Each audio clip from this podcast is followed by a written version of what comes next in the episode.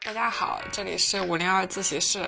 呃，久别重逢。这一期呢，我找了一个也是好久没见的老朋友圆圆。如这个节目的标题，这期聊的是小镇咖啡创业家。嗯，但圆圆之前是在北京创业，然后后来又经历了去安吉做电商，现在又有落地的好几家咖啡馆，而且都是在选址特别。自然风景又好，然后这个呃楼又特别好看的一个地方。圆，你先给大家介绍一下自己吧，还有自己的创业历程。嗯，对，呃哈喽，大家好，我是呃我是怎么说呢？大家可以叫我大圆啊，因为我自己呢是那个跟一个明星撞了名字，但是我又想有自己的 IP，所以我就会刻意的避开他的名字，大家可以叫我大圆。然后我之前呢是。呃，一五年到二零年吧，基本上都在北京创业，然后做文旅相关的项目。啊，然后呃，如果大家呃就是是比较喜欢周末的 city walk，比较喜欢探索城市的话，应该都小有耳闻啊。那个时候项目叫 trip 旅行。然后在二零二零年的时候呢，其实是受于受受疫情的冲击吧。呃，就是也嗯呃也不能完全这么讲啊，就是呃我们的那个旅行呢，属于是中高端的定制型的旅行，它的那个市场规模呢就很难呃扩大，就是就是总怎么看都像个非常小而美的东西。然后对于我来讲呢，也属于到了一定的倦怠期。呃，在二零年机缘巧合的情况下呢，我们当时给文旅产品做的一个周边啊，就是挂耳咖啡。和很多就是呃，我们当时在开旅行公司的时候的重要合作方，比如说艺术家啊，这个话剧的制作人等等，和些小众但是很有趣的内容生产者一起做了一些联名的挂耳咖啡。然后当时呢，就是这些挂耳咖啡啊，属于是我们当时文旅公司的周边啊，就它不是商品，就我们定义呢，大家会买这些。呃，这个挂耳咖啡的原因是因为大家喜欢我们的 IP，所以会去买这个 IP 的衍生品。结果呢，我们带着这些挂耳咖啡啊，当时应该是跑遍了北京的市集啊。很意外的是，这个咖啡呢，我们就是我们带过去的这款挂耳咖啡，应该是在市集上卖的都特别好啊。然后当时我们就想说，这个原因是什么？是因为大家真的喜欢我们这个 IP 吗？啊，但是发现也不是，因为很多买我们咖啡的人本身是不知道我们的。品牌的对，然后当时哎，这个思来想去啊，也做了调研，就问大家为什么买咖啡。后来发现大家只是呃觉得在之前呢。呃，就是在那个二零年之前呢，挂耳咖啡还是一个感觉非常高逼格、非常贵、离自己很远的一个消费的东西。但是在二零年就觉得说，哎，挂耳咖啡可以如此这个呃轻松的、实惠的买到很体面的咖啡，而且品质不错啊，大家就觉得这个感觉是一个呃这个很新的认知。所以在那个时候呢，我们就啊这个直接就讲讲怎么讲壮士断腕吧，就是我们立刻。做了非常干脆的决定，就是把当时我们做的挂耳咖啡抛去这个文创 IP 的属性，直接做挂耳咖啡。然后我们在二零二零年呢，就上线了抖音平台，然后来做抖音的这个短视频电商。然后运气就比较好呢，就是呃，除了我们二零年这个上抖音之前嘛，在市集上每次都卖爆，然后一上抖音短视频电商也是一上架就卖爆。当时非常幸运啊，然后呃，短短三个月就冲到了品类第一，然后销量也是非常的。惊人的那个大啊，就是跟我们之前做旅行就完全不是一个数量级的大。然后当时就觉得说，嗯，可能是赶上了咖啡浪潮的这波风口。然后呢，这个事情很快就会对我们造成一定的这个认知冲击啊，就是因为短视频电商来得快，衰减的也非常快啊。然后我们在比如说一年的时间之内。短视频电商的增长其实已经非常的局限了，呃，这个嗯也不局限短视频电商吧，就是抖音电商非常局限，就增长乏力，然后呃靠达人带货来给我们的电商品牌导量这件事情呢，经过了非常呃努力的。呃，这个有效的呃坚持的尝试之后也验证失败了。就说呃，大家经常看到什么李佳琦去卖什么什么咖啡，然后谁罗永浩去卖什么咖啡，其实他们的销量呃就是这个性价比和和品牌自己播差非常非常多。反正总的来说呢，就是抖音电商的衰减过于快了，然后呃以及呢我们在。安吉这个县城小地方所认知到的这里的房价。呃，这里的房价水平啊，呃，是北京、上海、杭州的大概十分之一到二十分之一的价格，但是售价呢，又是北京、上海、杭州的基本上持平的水平。啊，甚至比上海很多内卷的咖啡馆要高很多。当时呢，就觉得电商已经衰弱了，我们是不是应该再找一个支线去尝试一下？然后就决定在安吉开咖啡馆。对，这大概是一个这样的这个经历和过程啊。我的三段比较这个主要的这个创业业务啊，跟大家讲清楚了。嗯，你们现在有几家这个线下的咖啡馆？呃，目前呢有三家。两家是比较快捷型的咖啡，然后名字呢叫那个土狗咖啡，其实就是 To Go Coffee 的一个音译啊，然后我们取了一个比较搞笑的中文音译啊，然后第三家呢就是呃戏楼咖啡，呃它在安吉的一个非常美丽的小村子里面，啊这个村子可能就跟比如说我是北方孩子啊，就跟我认知里的从小的什么爷爷奶奶家那村就是完全不一样样的那种村子，对，然后我们就是在这。三家店实现两个路径的线下咖啡馆的尝试，一个路径呢就是一个路径呢就是呃很小的这个随身携带的咖啡，然后另一个路径呢就是很漂亮的像景点一样的咖啡馆。呃，反正现在就觉得说，在目前的力所能及的范围内所进行的，比如说线上加线下的探索，整体的感知还是比较乐观的。啊，尤其是呃，我们和所有的线下咖啡馆相比，我们的核心竞争力其实在于，比如说我们啊之前所积累的那么多年的。呸，也不能说那么多年，其实也就二零年和二一年，只不过时长真的非常长，因为做电商真的特别卷，尤其是直播电商，就是感觉每天除了睡觉时间全在工作啊。啊，所以就是积累的抖音直播电商和短视频电商的经验，呃，放在线下咖啡馆这个环境下面，其实有一点降维打击的那个感觉吧。然后对于做这个实体空间来讲呢，呃，我过去六七年做文旅，然后做市场营销，呃，做这这个品牌啊，做设计的这些经历和经验呢，又能可以非常好的帮到我现在的日常经营。其实就这两块，应该是在目前为止。呃，我们觉得相对来说还比较如鱼得水的核心助力。嗯嗯，你说的这几几个点都是我还挺感兴趣的，包括在这么卷的电商生态里面，怎么做到这个销量特别火爆啊？还有在线下咖啡馆怎么在一个算是下沉市市场吧，安吉算是浙江嗯，对对对，是算下沉市三四线。的城市，然后人均的收入应该还不错的城市，他怎么去做一个线下的咖啡馆？这个我们回头都一点点细聊。然后想问一下，你们现在这个产业规模可以怎么个形容呀？这个产值，比如说一天卖多少咖啡？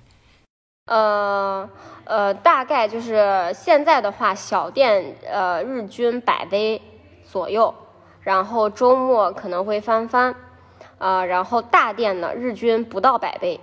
然后啊，周末也是翻番。但是这个很有意思的现象呢，是我们的大店和我们小店，呃，周末峰值差不多持平，所以就是这个是个很有意思的事情啊。我们小店只有七平，我们大店有，呃，四百平。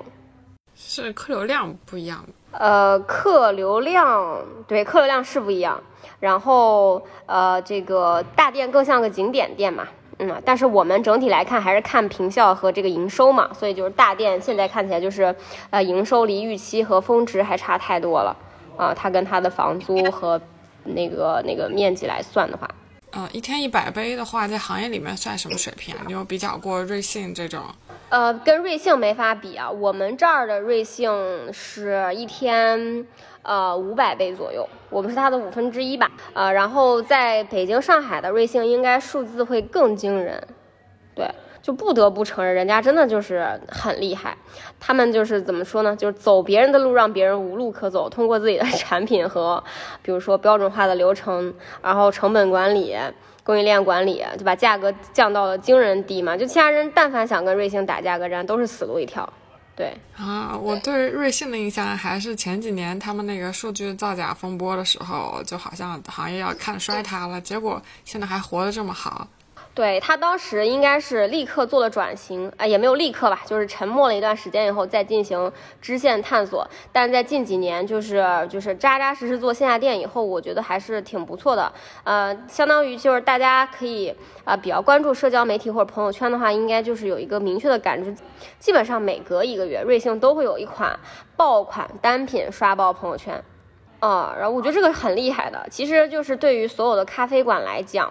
呃，就是。呃，咖也不是咖啡馆嘛，咖啡品牌来讲吧，就是呃，大家会认为这是一个有风口的行业啊，猪都能飞，随便搞搞都能赚钱，但其实真的不是这样子啊，就是呃，咖啡馆的这个生命周期应该是非常非常取决于有没有复购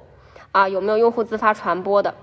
啊，因为其实咖啡相比于其他的就是消费品很容易做得好的品牌，比如那个品类，比如说什么洗发、那个护发、美妆、服装、彩妆这种，他们的这个定价和成本的比都是十倍、二十倍、三十倍啊，甚至比如说医美成千上百倍、上万倍都有。然后咖啡其实没有这么高的利润去支持它去做，比如说大规模的啊这个铺明星、铺渠道啊，打那个一些非常通透的广告。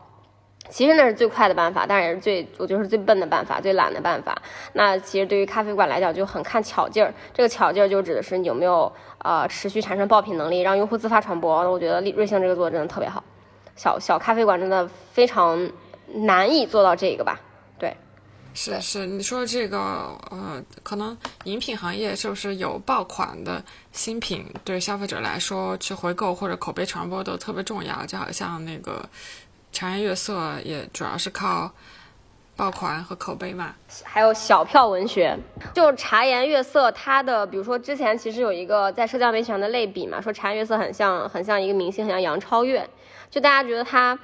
我不知道有没有记错啊，应该是杨超越，就是说她就是感觉弱弱小小又很可爱，但是又很实在，交付的作品也还不错，然后整体呢让你觉得就是一个离自己很亲近的，好像是自己跳一跳就能碰得到的一个呃比自己好一点的邻家少女的形象。所以茶颜经常会在他的那个就是给用户的那个消费小票上面。长篇大论，甚至我觉得可能有五百字、一千字的，呃，什么创始人的碎碎念，比如说啊，实在不好意思，最近感觉到很多人反馈说我们的这个啊，这个什么雪顶拿到手了会塌啊，然后这个这个什么那个碧根果碎呢，呃，也不够脆了。那这个问题呢，我确实是很久就观察了，叭叭叭叭叭，就是这种就是这种掏心窝子。从现在来概括，它很很像从成功去倒推。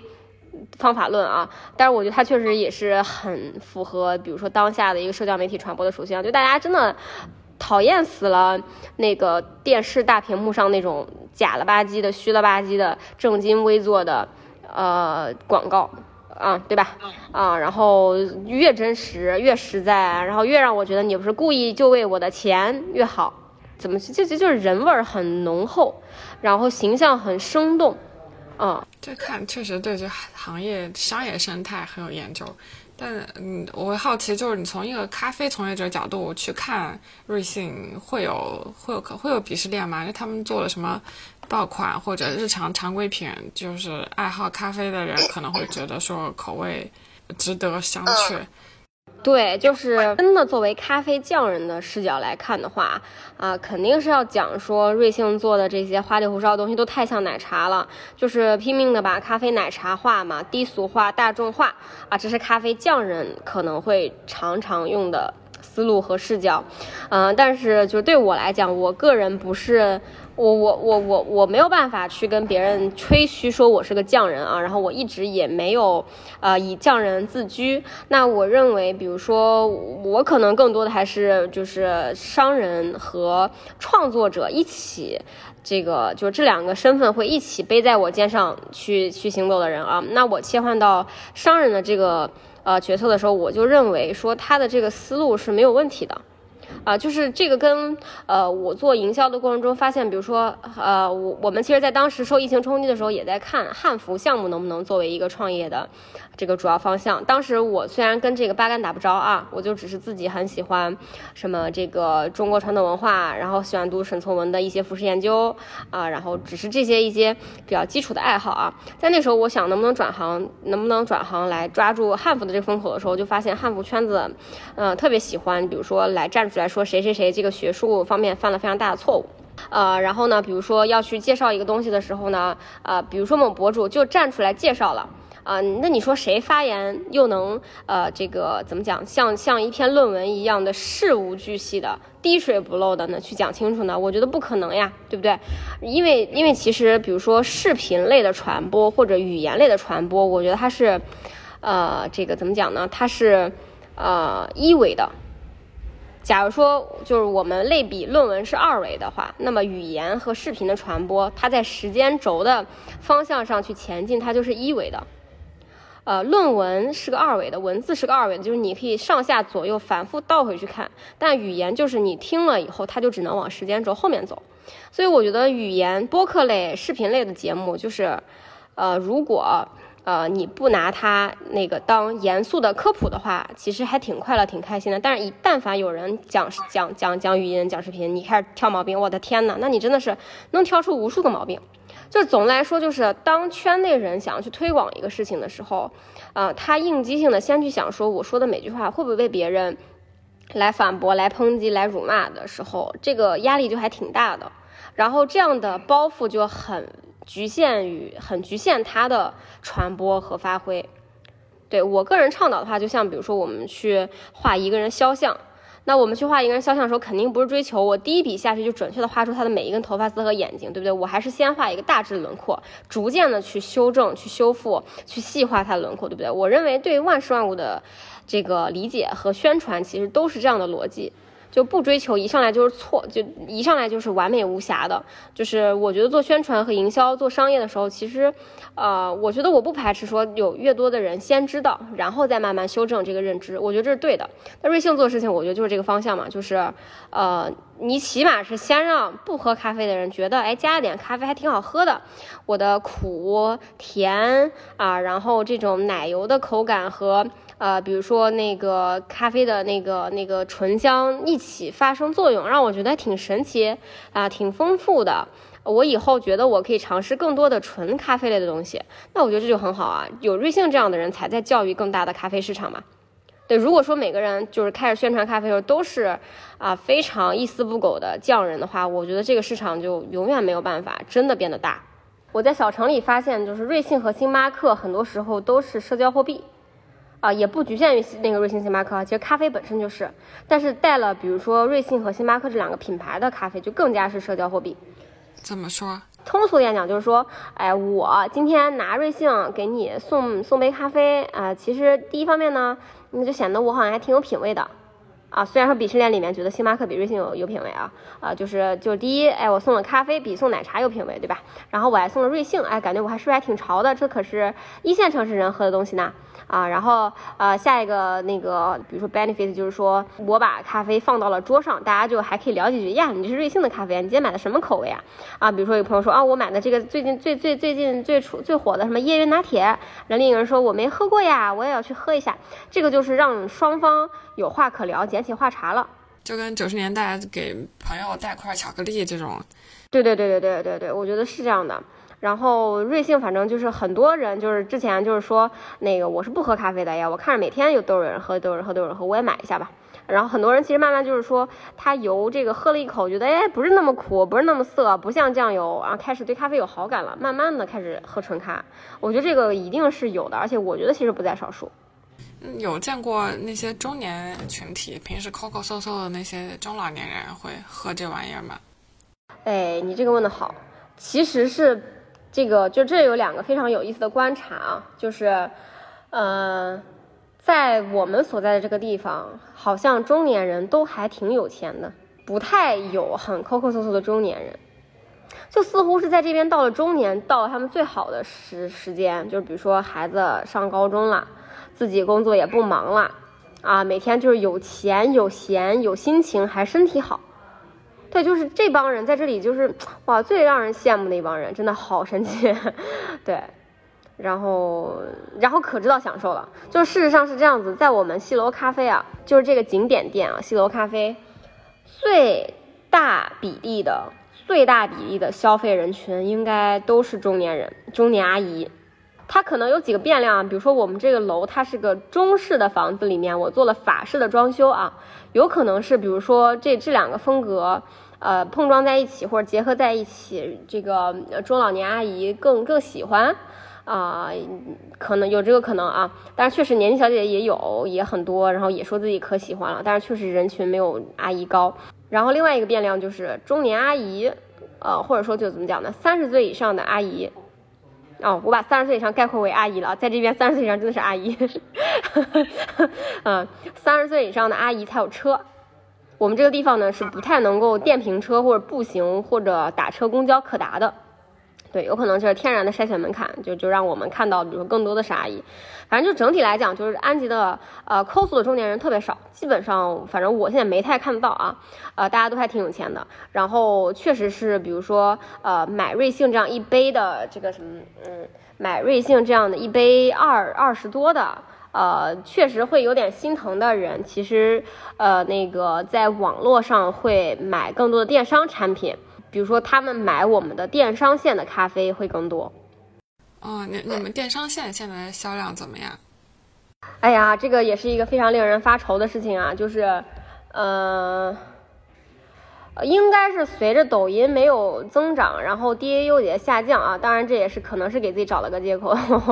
呃，因为那个那么大的盘对我们这个影响可能还还非常非常的那个距离遥远。但是就整体现在就是增长非常的缓慢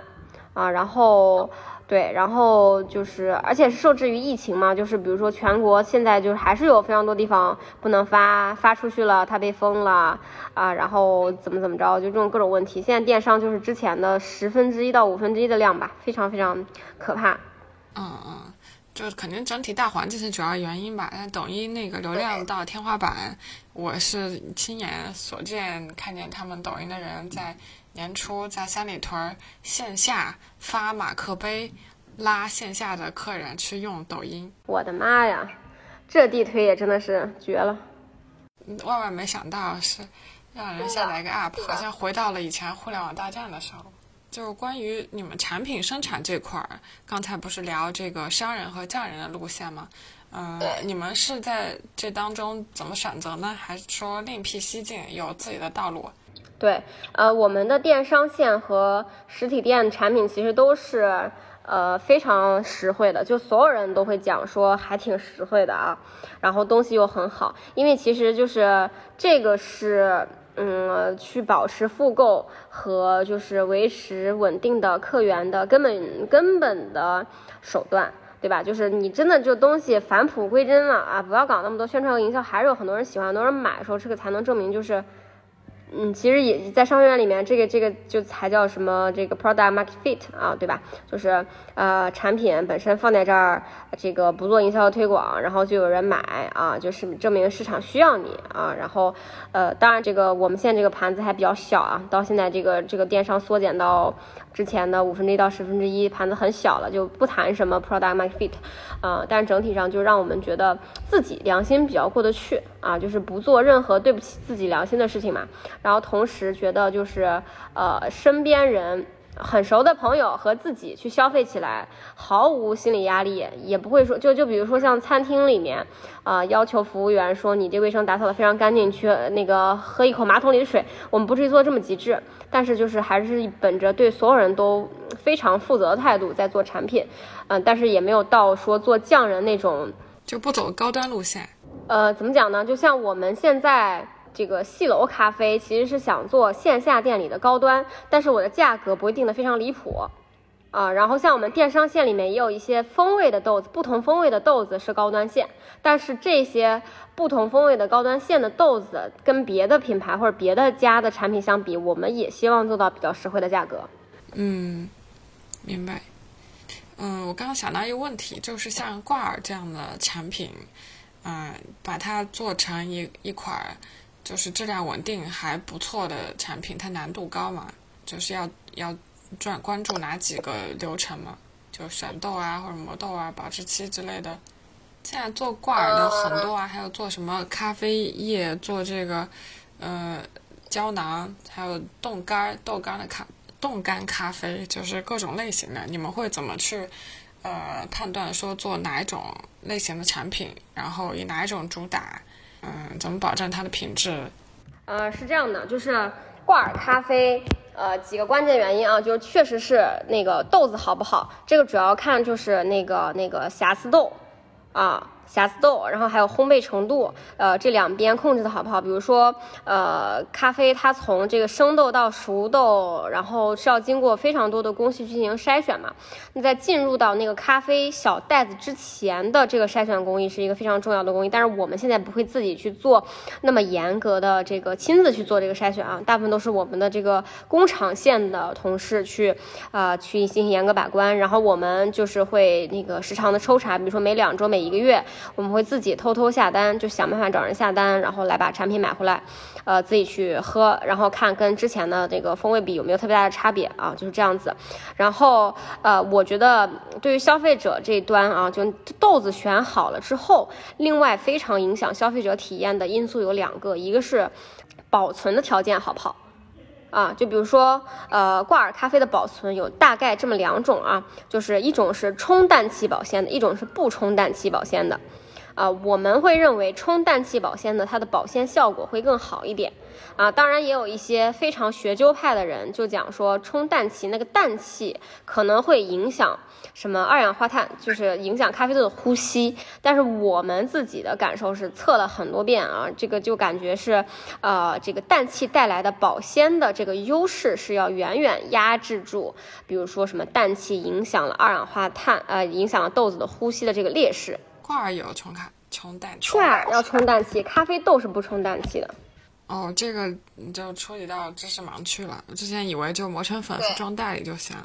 对对对对对，呃，就是事实上，那我们先先再把那个就我们电商线以我们电商线为例啊，来把咖啡的这几个产品跟大家稍微科普一下。就是，呃，一颗完整豆子到大家的杯子里面有这么几种路径，一种是就是直接磨成粉，呃，然后大家用各种各样的方式去进行过滤和冲泡。就是过滤什么意思呢？就是呃，去过滤和萃取。呃，萃取的意思就是。用水把每一粒咖啡粉中的这个香气和风味物质啊，这个提取到这个咖啡液体中去，然后把不溶于水的物质通过滤纸过滤掉。然后你喝的就是那杯萃取好的上清液，算是啊，上清液。这个上清液就这个术语，大家就在学过这个化学物理啊，这个时候就可能比较熟悉啊。呃，但是咖啡其实不是上面啊，就反正就是很澄清的一个液体。然后呃，另外一种方式呢，就是呃那个比如说工厂把每一粒咖啡粉中间的风味物质萃取完了以后啊，然后呢把这个液体再比如说通过热干和冻干的方式把它变成粉末，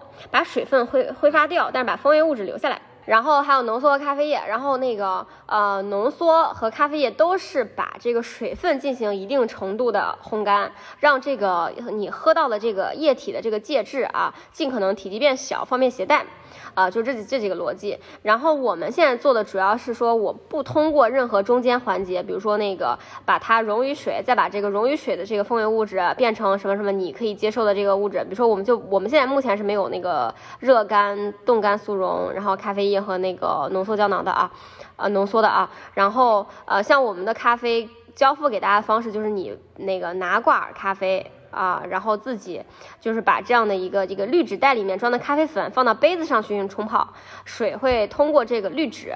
滴下去，啊，滴下去的部分呢就是萃取好的咖啡，滴不下去的部分就是咖啡渣渣。对，然后那个另外一个方式呢，就我们给大家一袋子的豆或者粉，你再另外配上这个，比如说研磨器具研成粉，然后再用那个过滤器具，比如说法压壶啊，我们的这个滤杯套装或者手冲套装啊，或者摩卡壶、聪明杯等等，然后来把这个咖啡液弄出来。对，这是两个，这个就在我们这边，我们从便捷程度啊，会分为挂耳咖啡和非挂耳咖啡。那那个对于挂耳咖啡来讲呢，就是呃那个我们会提倡大家喝冲氮气保鲜的挂耳咖啡。对于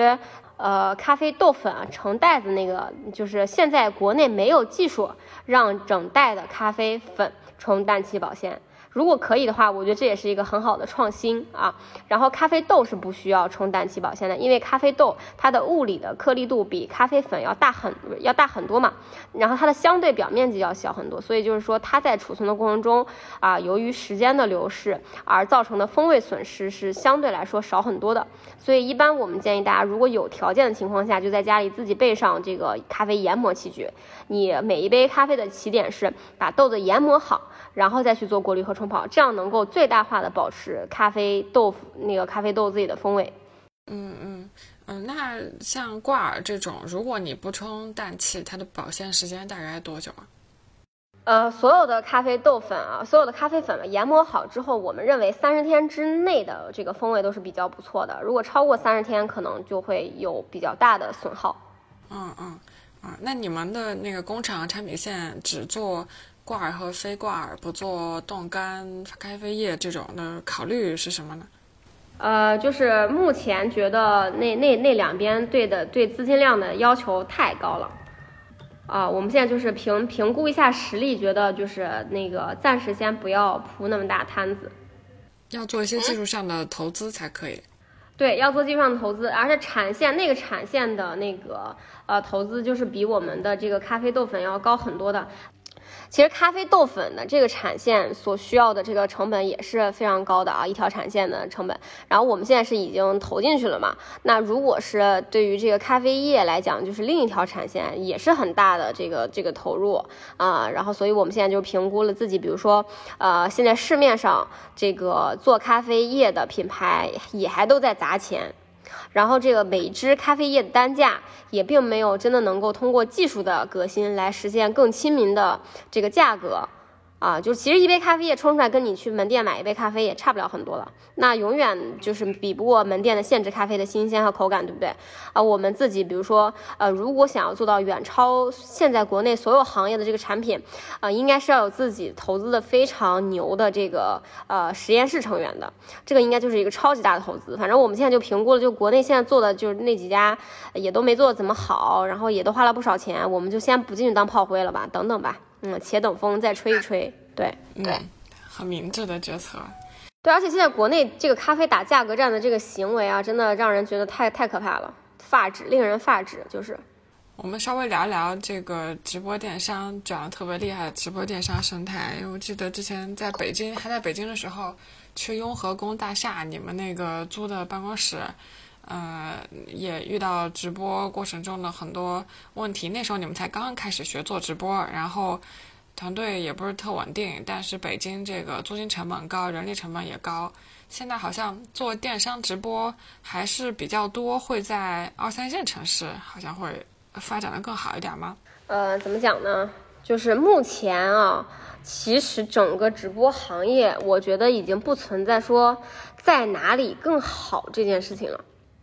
呃，我觉得就是可以非常极端的概括为，如果呃你这个做电商的品牌每一方面都不差，甚至都特别好，那你做电商直播也就是补齐自己的一个渠道短板，嗯，它就是没有办法带来一个就是像那个抖音早期，就是你投入一点钱就立刻吃到了巨大的红利。这样子的这个这个境况，现在不是这样子。那如果说你是一个好几方面都有硬伤的品牌，那你现在进军抖音直播，就真的就是瞬间粉身碎骨。我觉得就是这么一个现状。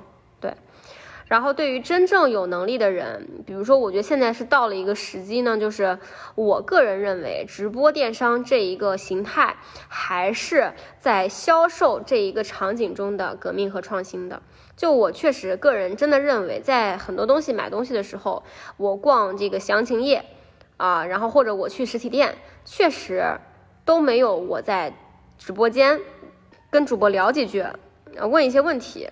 这个更高效。对，对于我来说，我觉得是百分之七十左右的产品来讲是这样子啊。然后，呃，它如果是一个真的是一个革新的话，那我认为现在这样的一个，比如说，呃。大浪来之前，大家都等红海，呃，等蓝海，对吧？然后现在是大浪过去了，大家觉得红海已经这个红到不行了啊，很多很多人的梦已经碎了，离场了。这个时候，我觉得也是一个在沙滩上捡贝壳的时机。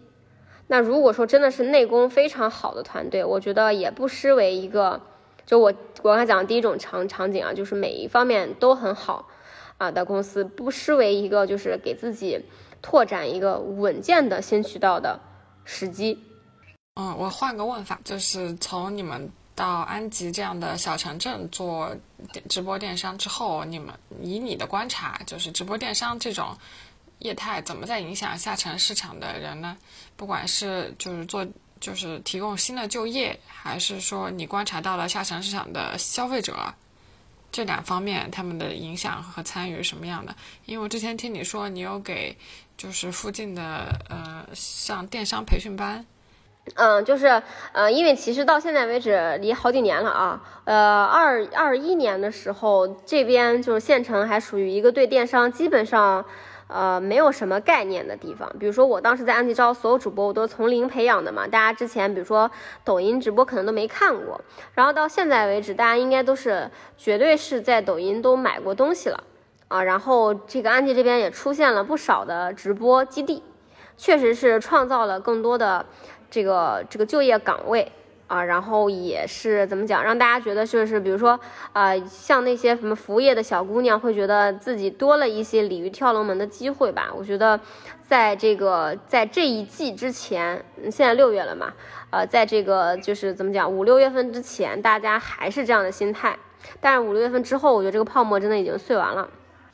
啊，就是没有那么大需求了。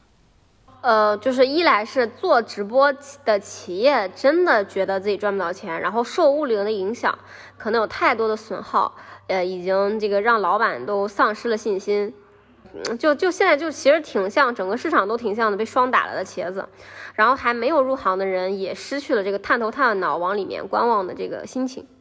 这个真的，这个太可怕了，就是也也不能完全怪他们抖音没有增长，我觉得大环境啊、疫情啊、物流问题啊，都一共一共啊这些因素一起决定了现在这个局面吧。是的，是的，嗯，那你们，嗯，你观察到的你们电商平台上的消费者有什么变化吗？一般是什么样的人群？怎么讲呢？就是我们很难去，就是就是真的近距离观察他们啊，因为我们现在和那个抖音的粉丝大概还就只是抖音的什么聊聊天啊，然后抖音粉丝群里聊聊天啊，然后什么评论一下这样子，嗯，并没有像比如说做私域的人，其实他可以看到用户的朋友圈嘛，可以更多的去了解他的这个在在消费场景以外的这个生活。抖音这边就比较局限，呃，但整体的一个感知呢，就是大家现在就是怎么讲呢？就是呃，经济实力没有那么的高枕无忧的这个人群，现在确实会收紧钱袋子，对于消费花钱和非必要的产品，呃，会更加的慎重和谨慎，呃，这个更会更加的这个慎重和有规划，像冲动消费这种行为，可能确实是在减少。嗯。那你们应该会通过，比如说这个观众的留言，或者他询问主播的什么问题，能感知到。比如说，就是还能不能更便宜呀？啊，然后已经断粮很久啦，啊，还然后那个什么，那个六幺八福利会不会更大呀？这样。聊聊你因为咖啡创业学会了新技能吧。嗯，我我觉得最爽的一个新技能啊，就是开咖啡馆。呃，那个自学的那个设计建模，你没学过这方面的专业吧？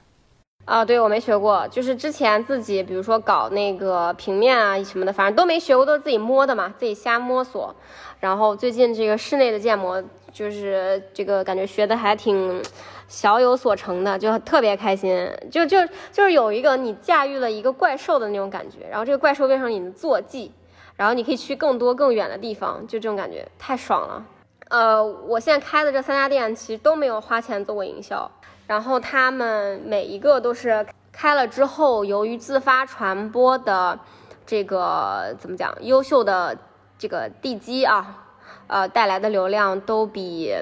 怎么讲，都比那个很多花钱做推广的咖啡馆要好，啊，其实这也是比如说是在设计层面就比较迎合社交媒体的一个思路。嗯嗯，从我在你极客上的观察来看，这两个店的卖点分别是，那家土狗呢是这个咖啡师、服务员都是颜值巨高的小哥哥小姐姐，那个呃风景特别好的主打风景的那家呢是这个法式复古风情，嗯、配上安吉的青山绿水，简直了。对，这个风景特别好的这家戏楼咖啡，早期还有一个就是爆点，到现在还在爆，还在给我带量的一个呃点是在于就就是小姐姐会真的提前买好旗袍来这儿拍照，然后这儿就真的拍旗袍就真的很好看。而且就是，呃，就是跟我当时预期也差不多的情况，就是穿着旗袍，在我设计的这个法式的风格里面拍照，其实也非常好看。其实就很像最近电视剧《传家》里面它这个穿搭那个感觉啊，就是说你穿的比较古典，但是这个风格是比如说有一点法式或者有点这个古典，呃，这个感觉的，呃，其实也没有什么矛盾点啊。然后像这样的一个，比如说没有那么陈旧的。气息的咖啡馆，同时又非常迎合旗袍，呃，最近在抖音也是个热点啊。那这两个结合在一起，就导致了就是西楼这个店也是就是，呃，我们当时没花一分钱做做营销和推广，它是整个湖州市的打卡榜榜七、种草榜榜七。湖州市整个市大概是有，呃，快一百家咖啡馆。湖州市现在应该是这样的，它是除了上海和成都以外，咖啡馆最密集的地方。你觉得原因是什么？湖州整个市都非常像什么旅游城市，它有两个非常大的旅游目的地的县城，是一个是德清，一个是安吉。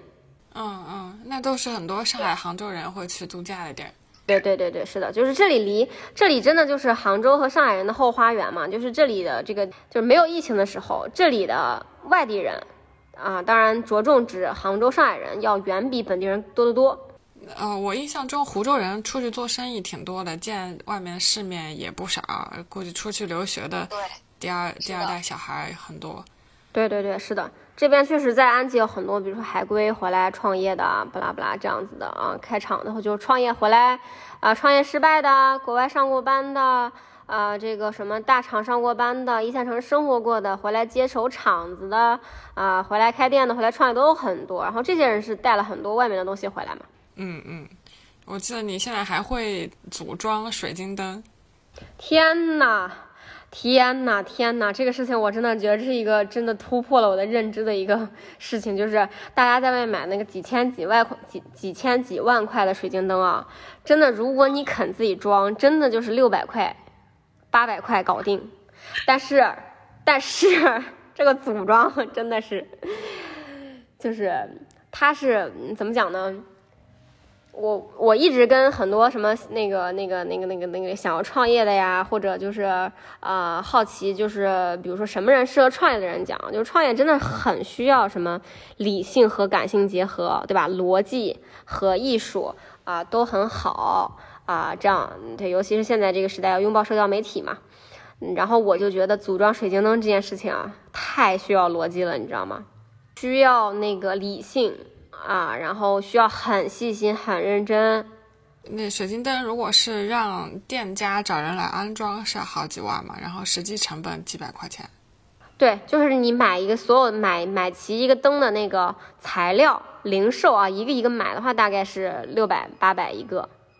但是组装真是超级大的这个人工啊。然后，而且我其实我其实，在组装之后，我觉得啊，以后如果有什么团队要团建的话，我非常建议大家把 一起组装水晶灯作为一个挑战项目，而且这个水晶灯要挂在自己办公室，真的。哇，要装多久？我们曾经装过八个小时，天哪，对，搞一大拼图的这个工程。对对，是的，就这个真的太有意思了，太有意思了。我觉得它非常非常适合作为企业的那个团建项目，真的太适合了。就是又考验什么协作能力，还有就是比如说你看到别人错了，要不要制止？呃，在要不要在判断要不要制止的时候，其实会考验主人翁意识嘛。啊，然后还有什么？如果真的发生了错误，你要不要那个从头开始啊？然后从头开始，你这个你你比如说这这个发生百分之三十错误你不开始，你再到百分之八十错误的时候你就悔之莫及。对，就这种核算你自己的沉没成本、时间验成本、试错成本的这种、这种、这种、这种决心和那个计算能力，哦，太合适做团建的这个游戏了。而且到最后，大家会把它挂在房顶上，这个东西你就会每次看，每次都觉得这个教训啊历久弥新。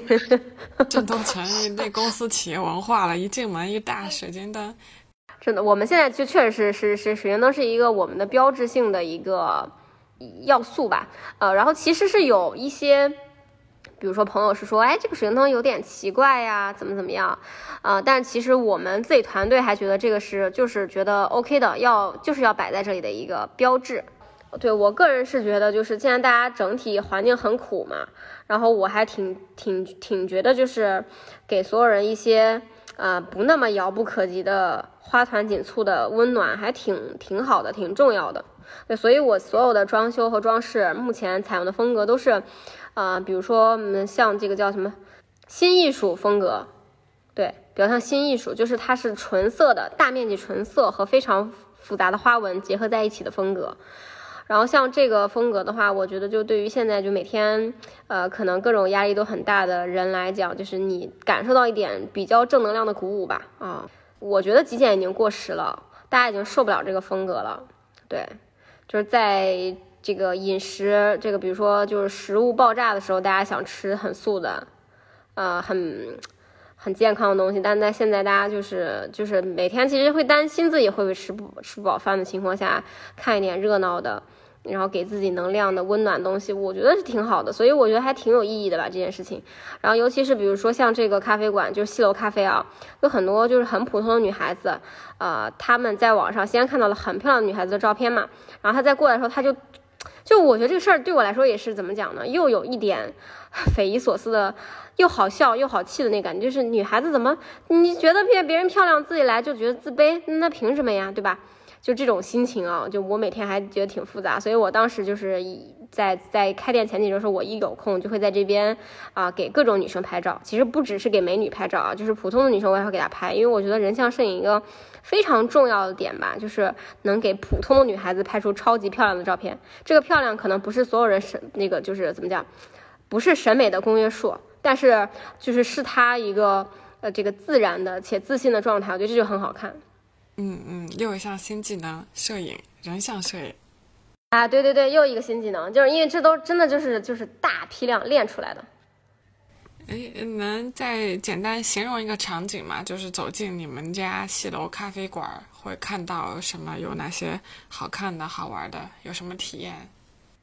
呃，比如说，呃，现在经常会拍到的一些场景是，呃，一个穿着旗袍的女子拿着团扇。然后在大门前慢慢抬起头，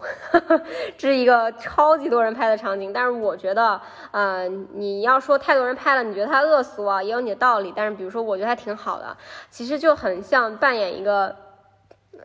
回到古代扮演一个大门不出二门不迈的一个大家闺秀啊，在门口倚门回首。我觉得这个挺有意思的。然后走进来以后呢，如果是雨天，如果你是雨天来，然后你再往前走这一步呢，你就可以看到非常大的雨帘从我们的这个老宅的二楼的屋檐垂到地上，啊，然后边上呢有一缸呃非常可爱的小金鱼，鱼缸的表面上有一片兔耳屏，然后这个兔耳屏呢，你摸起来还毛茸茸的，就真的像兔子的耳朵。再往里面走呢，就是啊一个在这个走廊上的咖啡吧台，然后这个吧台呢，呃，其实就已经在实现繁花极简的一些关键要素了。比如这个吧台头顶是一个非常大的吊灯，啊，这个吊灯可能是得有一米宽、两米高这样的一个吊灯，然后这个吊灯下面呢是金灿灿的马赛克瓷砖，还有背后是墨绿色的。咖啡吧台的墙，那像这样的一个呃配色，其实我觉得目前国内的咖啡馆很少用这么神经病的配色。对，我我对我除了用繁花极简形容我的风格以外，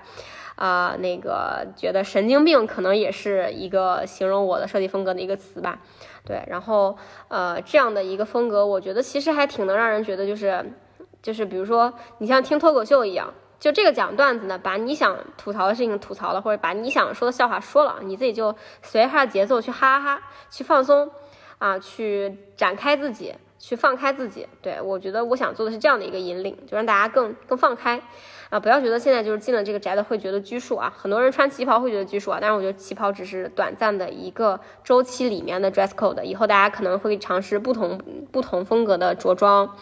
啊，然后还有自己的这个这个，比如说妆容啊什么的，啊，然后再往里面走的话，就是可以看到呃另一个天井。这个天井呢，呃中间放着两三桌的竹椅子和竹桌子。这种竹椅子就是大家小时候在奶奶家都会见到那种竹椅子。啊，然后在这个竹椅子上面，就是大家就就可以很放松啦。比如说，你觉得前面自己属于一种非常这个啊紧张的状态啊，觉得你穿着旗袍啊不苟言笑的正襟危坐，但是在这里你就可以很放松，反正就是小板凳，谁家都有小板凳，谁都可以拥有的小板凳啊。然后在这上面摇着蒲扇，然后那个喝着咖啡。那像现在呢，我们是夏天啊，没有给大家上那个摩卡壶和电陶炉的咖啡。到了冬天呢，我们会在这个天井给大家那个小炉子。啊啊，然后这个小炉子，这个小炉子呢是可以让大家呃这个烤着自己的那个摩卡壶的炉，然后烤小板栗这样子。你说那个场景，我想到之前看一电影叫《千木瓜之味》，它是讲的是越南吧？越南不是之前法国殖民地嘛？然后他们那风格就是一些富人家的风格，可能会有点像。然后越南也出产咖啡嘛，虽然他们那热带的咖啡可能。嗯，偏酸，热带咖啡是偏酸嘛？对，然后像这个场景，基本上大家就就逛了三分之二，然后再往前走就是一个就是我们的主要的一个客座区，然后这个客座区呢是六扇隔扇门，隔扇就是当时大家在故宫会见到的很多那种木头结构的门啊，对，然后推开这个门就是呃那个一个就是整个房间的墙主视觉都是黄色的。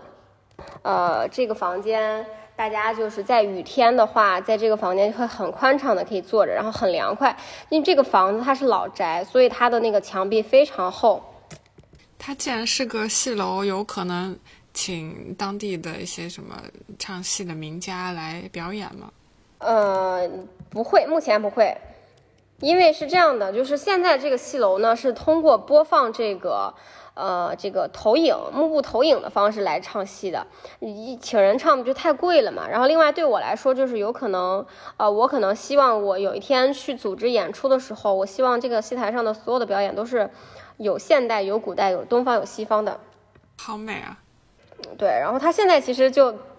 怎么讲呢？就是。嗯，透过我们刚才所在的这个厅的窗户，正中间的这个窗户，你打开就能望到那个戏台戏台子，然后那个戏台子的投影就正对着这个窗的座位的。所以说，我们这里的 VIP 座位呢，就是呃一组蓝色的那个灯芯绒沙发啊，你面前的窗户透过去就是那那个会唱戏的戏楼啊，然后在四点的时候这个。呃，光线特别舒服，然后这个风也很舒服，然后四点多开始唱戏了啊！你相当于就在一个呃法式的装修风格的中式古宅里，看着中式戏台上的这个什么昆曲啊、越剧这样的戏曲表演，呃，嗯，就是每次来吧，基本上所有人会优先坐在我刚才讲的这组沙发面前，占着这个座位。对，窗外就是直接一幅画的风景。我都能想象下雨的时候，你们那咖啡馆能有多美。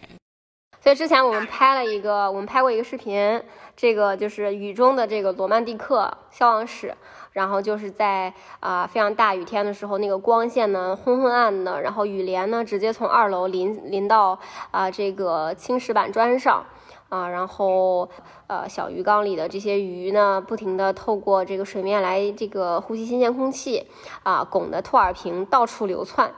嗯，然后，呃，我们的这个芭蕉叶呢，也真的是就是把这个雨打芭蕉的这个画面啊，啊，变成了现实，对，这个画面就特别的漂亮。所以其实现在最近有人最近有人刷到我们发的这个视频以后，特意雨天过来。之前就是雨天生意会不好嘛，但最近就是大家就会觉得，哎呀，我一定要来看一看雨天的戏楼，很有韵味啊！看到的真的就是南方江南江南小城啊这样的这个雨天。对，安吉下雨的时候，周围的那种绿色都能沁到雨滴里头。哎，来说说你们下一步有什么发展规划？是？呃，我们接下来可能会开更多的小店吧，像这个西楼咖啡这种景点店啊。应该是呃不太会再做了，因为它确实是坪效比较有限嘛，然后也非常费精力。其实做一家店对我来讲，就像做了一个自己的工作室一样，啊，像养了一个孩子一样，就每一步、每一个行动啊，每一根发丝都要好好照顾啊，它才能以一个很完美的姿态吧，然后来给所有就过来的人带来，比如说视觉享受。空间享受啊，然后啊，再加上比如说味觉享受这样子，还挺难的，真的很难。就是经营这个空间，就真的就是你得像养植物、养孩子一样去去养它，一点点养啊。如果但凡比如说就就把它当成一个工业化的产品啊，这个就很难啊保持住它自己的这个生命力和韵味。就其实就是呃，土狗就是做商人，然后做戏楼就是做匠人，对。下一波就多开点土狗，对对对，多开点土狗。然后现在已经很多人找我们开加盟，但是我们应该不会那么快去开放加盟模式。以后会不会开放加盟模式呢？也也不好说。可能是在这个场景下，可能还会更多的选择做匠人，就是要保持这个高的品质。嗯嗯，七楼就是旗舰店对对对，西楼就是一个品牌概念店这样子。嗯。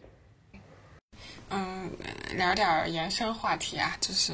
你会觉得一咖啡馆能改变一个城市吗？会会怎么改变？你怎么看这个问题？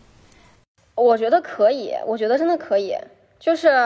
呃，我第一家图我开的时候，就是有一个开业第一开业第一周吧，有一个女孩，她每天带她妈妈来买咖啡，然后她妈妈就跟她说说，哎，那个我觉得这个设计好好呀，我们新家啊也照这个风格设计吧。啊，然后我说我就是设计师，然后他妈妈就哎呀好喜欢我，就跟那个女孩就讲说你一定要多跟姐姐一起啊，什么什么什么，就是比如说，呃，他妈妈要他跟我那个要我买的家具链接啦，啊，什么这个壁纸是哪儿买的呀，这个啊餐具是哪儿买的，就基本上就是我那里呈现所有东西，他说他都想要，啊，当然了，我跟他说我说我我本来是做带货的啊，我做电商的，其实你看到所有东西你也都可以从我这儿买，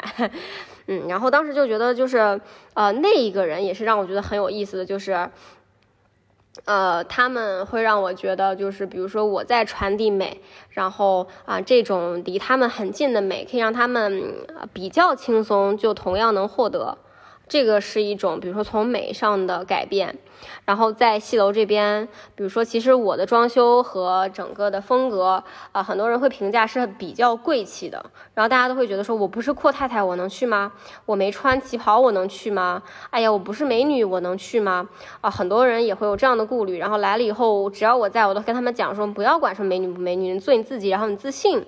对吧？然后你就会很美。啊，然后在此过程中，我给这个景区的几个啊，就是一进门的时候觉得还挺自卑的女生拍照嘛，拍到底，我就不停的跟他们讲说你啊，你要相信啊，你是好看的、美的，啊，这个像兰花一样的，就是每个人有自己的美嘛。然后其实我跟他们呃拍照倒是次要，到到我觉得重要是他们走的时候，他们真的觉得就是，比如说我能找到他很好看的角度，把他的这个美抓下来，让他看。放大他对自己这个角度的美的认知，然后之后他会带走更多的自信。我觉得这是一个非常非常重要的给他的帮助。对，然后呃，像那几个女生，她们在拍照的时候，她就因为一开始是因为先要拿一些书当道具，啊，然后这些书都是我的设计类的，呃，艺术类的书。然后就是有一个人，他拍着拍着照，他竟然把那个书看进去了，他就问我说：“这个书能不能借走看？”啊。然后他说：“我从来没有见过这样的书，这个书好好看，这里面的花纹太美了啊！那个是我的一个东方纹饰图样那个大全，里面确实有非常多很漂亮的花纹，其实也是很浅显易懂的东西啊。嗯，但是就是就觉得那个美的冲击确实很强烈的。然后那个女生她就拍着照，本来就是个道具啊，拍着拍着她觉得哎呀好好看。然后我跟她说，我说这个只有一本，然后我也没有什么借书系统，你不然就在这儿看，你可以常来这边看。”在店里看，嗯，然后你就在这样的一个环境下看，可能可以更快的去啊读完，对吧？然后我这样跟他讲的，呃，然后那个女生还加了我微信啊，然后后来会常常找我聊聊天什么的。我觉得就是也是一点改变吧，挺好的。我我觉得审美是一个其实挺自然的事儿，然后你这个戏楼的咖啡馆又创造了这么一个。可以审美的很自然的融入到这个场景里的美空间，然后人在审美的时候，其实也在影响自己。对，而且就是其实我们我做这两家店的设计之前看了，就是看了很多很多的咖啡馆，包括我之前其实去各个城市旅游也会去逛书店和咖啡馆，看空间设计、看展览这样子啊。然后就是呃，之前觉得就是。呃，一直还觉得自己看的好东西还不够多，所以对于比如说创造好内容还没有很充分的信心。其实到现在也是啊，我觉得就是真的就这个东西就是学海无涯啊，要不停的不停的去吸收养分、积蓄能量，才能去持续创造好的东西，对吧？然后，但是我来这边以后确实发现，就是比如说及格线以上的咖啡馆还是相对比较少的，就是整个湖州市来看啊，呃，然后当时我就觉得说，比如说，但是但是你知道吗？就是。对于湖州整体来讲，及格线水平以上的咖啡馆没有特别多，但是每个咖啡馆都会非常火爆，而且开了第一个月就会赚很多的钱。啊，这个赚我指的是，比如说第一个月的出第一个月的出杯数很不错啊，啊，他比如说摊平到就是整一一一个季度一年为周期去算他的房租、人力、装修的话，能不能算得过来？我觉得大部分是算不过来的。啊，然后就是我就觉得这个情况就不太好嘛，就大家啊，这这这这里的人民和外地的游客，呃，让所有店认为自己只要开一个一次性的店就可以了，就足够了，能够活下去，啊，然后能闹出点什么水花出来。然后我觉得就是很多就没有到达我的一个要求嘛。然后我之前认为就是有一些悲观，我说是不是人们就不在乎这个事情？是不是人们看不出来什么样店值得复购？是不是人们根本不在意这个东西只是拍照好看，还是它实打实的有韵味？人们是不是只在意就是？很假的，就像家里摆一一墙的假书那样子。我之前是有一些这样的悲观的，但是当时我在还没有想到答案的时候，我觉得就是我不管别人怎么看了，反正我就是，呃，保持我原来的原则，就是我绝对不允许砸自己品牌的事情发生。我把自己交付的每一件事情都作为作品，我就这样的原则和标准，我每件事儿我都死抠。我就处女座，我就追求极致，我不管别人怎么看，别人怎么想，我就先把我自己做好，随你们说去，随你们怎么看，你们说我笨也好，说我慢也好，说我花钱多了，然后这个什么，呃，这个没必要花这么多钱，让这个东西质感变成这样子，我不管了，我先做好我自己力所范围、力所能及的范围内的这个作品。然后再说，然后我很欣慰的是，到目前为止，其实就是复购率是非常高的。我现在所有的客人中，在西楼和土狗复购率都非常高。比如说像这种，就是所谓大家认为西楼是网红店的话，大家都会之前想当然的觉得只来只来一次就可以了。但是目前我在店里我见到的来三四次的客人大有人在，我觉得可能占总体的这个消费者的百分之三十往上。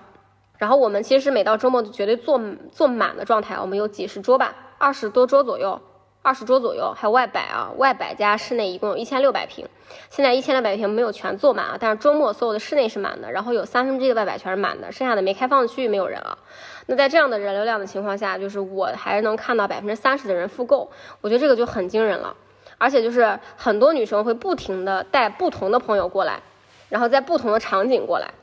然后穿不同的衣服过来，不同的天气过来，对。然后很多就是，比如说周围开那个网红咖啡馆的老板或者什么都会过来来看看，然后然后跟我说说你这个地方做的真的很好，很用心，很有品质，然后不像本地人做的东西，啊，你们这个复购应该很好这样子。然后我发现就是大家其实是能看懂的。就我对你这两年的观察，会觉得其实变了，呃，至少。外在上给人的感觉上变了不少的，会变得更加风风火火，然后也比之前之前也有过一段比较迷茫的时候嘛，现在就特别坚定，很明确。嗯，对你，你觉得我现在比以前更风风火火了吗？啊，是啊，非常干练，非常坚决。应该是我经历了一些，比如说我其实一开始一直是风风火火的，然后后来由于一些，比如说别人的规劝或者一些觉得什么，就是有。就是一些所谓的长辈、男性当权者、有地位的人的规劝，说你应该怎样怎样怎样怎样。然后那时候我听了，我信了，然后在很多时候我妥协了，我认了，然后我后来后悔了。我在想，我为什么凭什么要听那些人跟我讲那些废话？然后到现在为止，比如说我又恢复到一个自己非常自由的状态，就是我对于自己心里的那个好坏标杆有了更明确的定义，我不需要别人再来指手画脚。嗯嗯，呃，一句话概括就是你现在是找到自己的状态，对，对，比较是这样吧，比较是这样吧。当然，就是所谓的锋芒还是要收敛嘛，啊，这也是一个努力跟自己找平衡点的一个过程吧。对，特别好，嗯，那我们这期也聊的挺多了，最后一趴吧，最后一趴就是聊聊你自己觉得你自过往的一些经历，呃，和你本身的特质上有哪一些对你现在的创业是一个宝藏？呃，我觉得可能还是小时候看过很多很多很多书，然后天然就很喜欢很多花里胡哨的美了吧唧的东西。嗯，对，我觉得可能就是审美吧，因为就是真的是这个东西是没有办法快速（括号砸钱）或者怎么样的，对，而且是别人拿不走，嗯，也毁不坏的、毁不灭的东西。是的，嗯，嗯，那就欢迎大家去安吉找这个西楼咖啡。和土狗。是的，是的，对，欢迎大家来安吉，然后来安吉以后呢，可以来西楼咖啡和土狗咖啡都逛逛，啊，然后如果是呃五零二自习室的这个听众的话，就是直接可以打折，好吧？太 好了。那我们这期就聊到这儿吧，感谢大家收听，好的感谢圆圆，好，谢谢大家，拜拜。拜拜。